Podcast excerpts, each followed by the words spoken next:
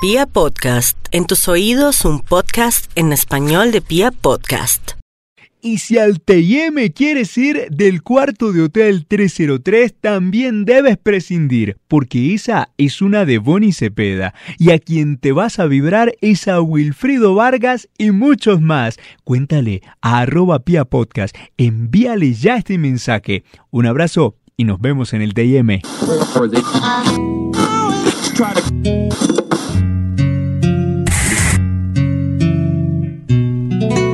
La luz rasgó como un trueno las tinieblas y el mundo entonces de la nada surgió.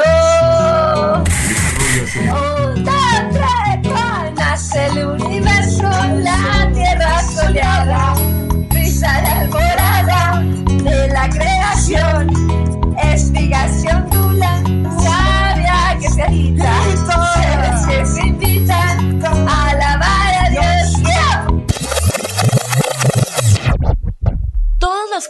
tienen su historia. Para conocerla, bienvenidos a la nave del curioso Dr. Fleming. Mujer tan bella. Yo con una botella me dejé enredar fácil, caí en las garras de ella. Reseñar la historia de la belleza es bastante complejo, ya que no tenemos datos con certeza de los principios del universo. Y hay para quienes la acumulación de diferentes gases puede resultar fascinante, o por el contrario, muy lejos de ser digno de admiración. Si es que así se hizo todo. Reseñar la historia de la mujer, vaya que nos puede ocupar un sinfín de tiempo y puede ser más complicado que la belleza misma, debido a que están indudablemente ligadas. Después de Dios, las mujeres. Continuando con la tónica de hablar de mujeres y traiciones, como dice la ranchera, pensemos en lo que se fue consumiendo. Se fueron consumiendo las botellas.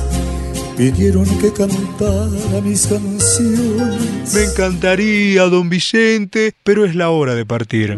Sí, Nos volveremos a ver. sabes que sí, ¿Cuándo? ¿Dónde? en todo momento, en todo lugar. Me verás en todo lugar, mi bien. La vida es mejor con música, pero estas canciones siempre han tenido un maridaje imprescindible, y ese es nuestro destino de hoy. ¡Pásame la botella!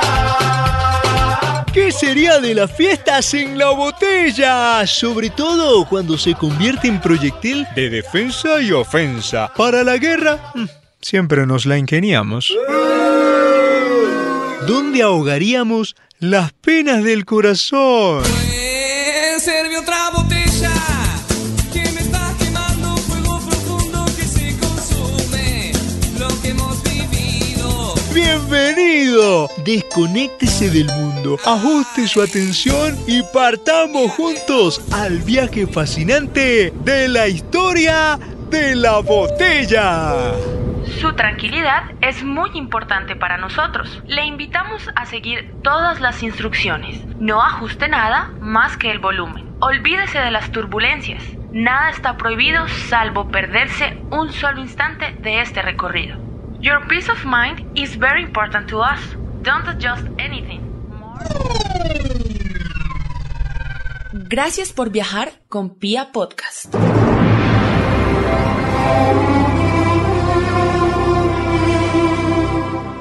Aterrizamos apenas a unos 11.227 kilómetros desde aquí de Bogotá.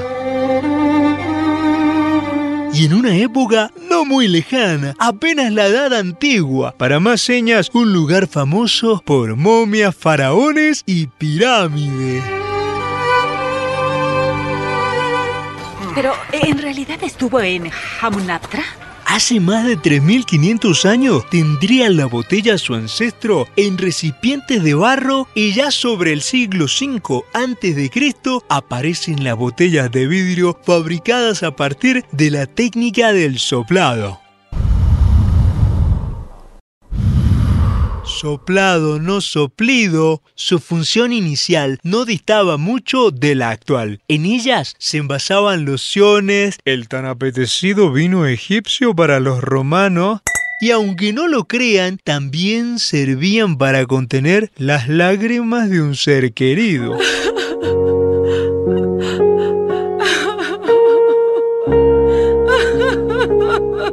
Griegos llamaron a este recipiente delicado de tan diverso uso balsamario o ampollas. La diferencia con la de los egipcios resultaba en su estética, un poco más parecida a la de un ánfora por sus pequeñas asas en forma de orejas.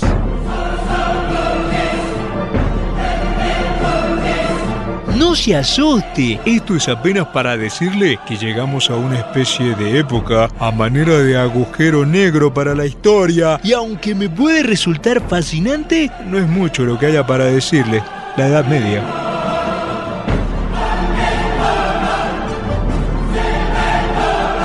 Uso de la botella, como muchas otras cosas, se fue en declive y es entendible, debido a que la rudeza de los caminos y lo precario de los sistemas de transporte no les hacía muy populares para el desplazamiento del vino. Imagínese usted esperando su botella de vino a vuelta de correo y que solo le llegara el cuento porque la botella se quebró. Sí, como esos videos de justo en la pobreza. ¡Ah!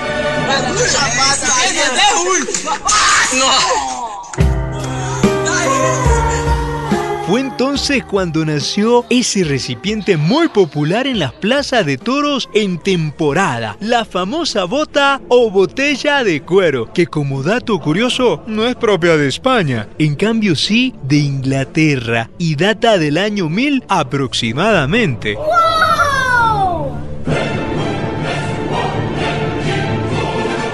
Vamos muy rápido en este viaje. A pesar de hacer escala en la Edad Media, el vidrio fue reservado para pequeñas botellitas de licores raros, perfumes costosos y esencias por mucho tiempo.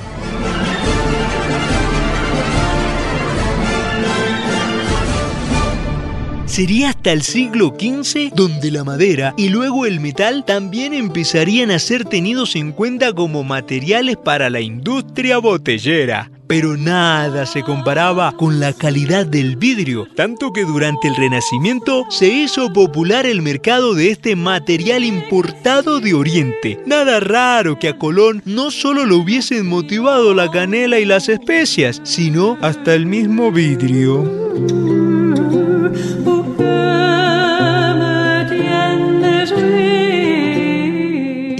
Tal vez en esas excursiones comerciales a Oriente debamos también cierto auge de las botellas de cerámica, muy artísticas, de gran panza esférica, cuello largo y cilíndrico, que luego degeneraría en el botellón.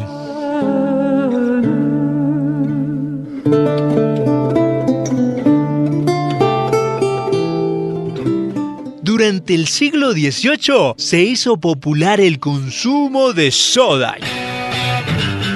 No, no, no, no. Se hizo popular el consumo de soda entre los ingleses y este a su vez estaba embotellado en sifones de cristal cubiertos de una malla protectora para los casos típicos en los que el recipiente estallaba debido a la presión del gas. ¡Inocente Paloma!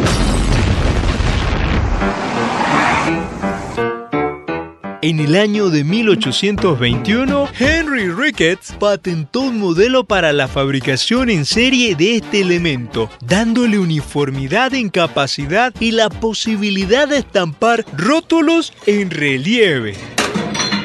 Toda una revolución para el mercado. Sería hasta 1904 cuando el norteamericano Michael Owens, sí, norteamericano, Of course I had injuries and no way am I gonna... s- no el que jugó en esa selección inglesa del 98 que nos sacó del mundial. En fin, Owen se las ingenió para fabricar una máquina capaz de automatizar el proceso de la fabricación de botellas. Luego, en Norteamérica aparecería el tapón de corona y el capsulado de hierro, cosas que harían a William Panther aumentar su riqueza. Quiero decirles algo. No hay nobleza en la pobreza. La botella de vidrio se ha mantenido inalterable en mucho tiempo y muestra de ello son las curvas más famosas que tienen más de un siglo. Salvo el plástico parece que ha querido amenazar su hegemonía, pero la naciente conciencia ecológica, o por lo menos esa de la que algunos presumen, nos hacen volver a los más económicos, aunque pesados, envases retornables. Y si me lo preguntan a mí, creo que no le aceptaría a nadie un trago que venga de un envase diferente al de vidrio. Con un sorbito de champán. Pásame la botella. Espero nos volvamos a encontrar y no olvide que una cosa es cualquier vaina, pero su historia no puede ser cualquier cosa. Gracias por viajar con Pia Podcast.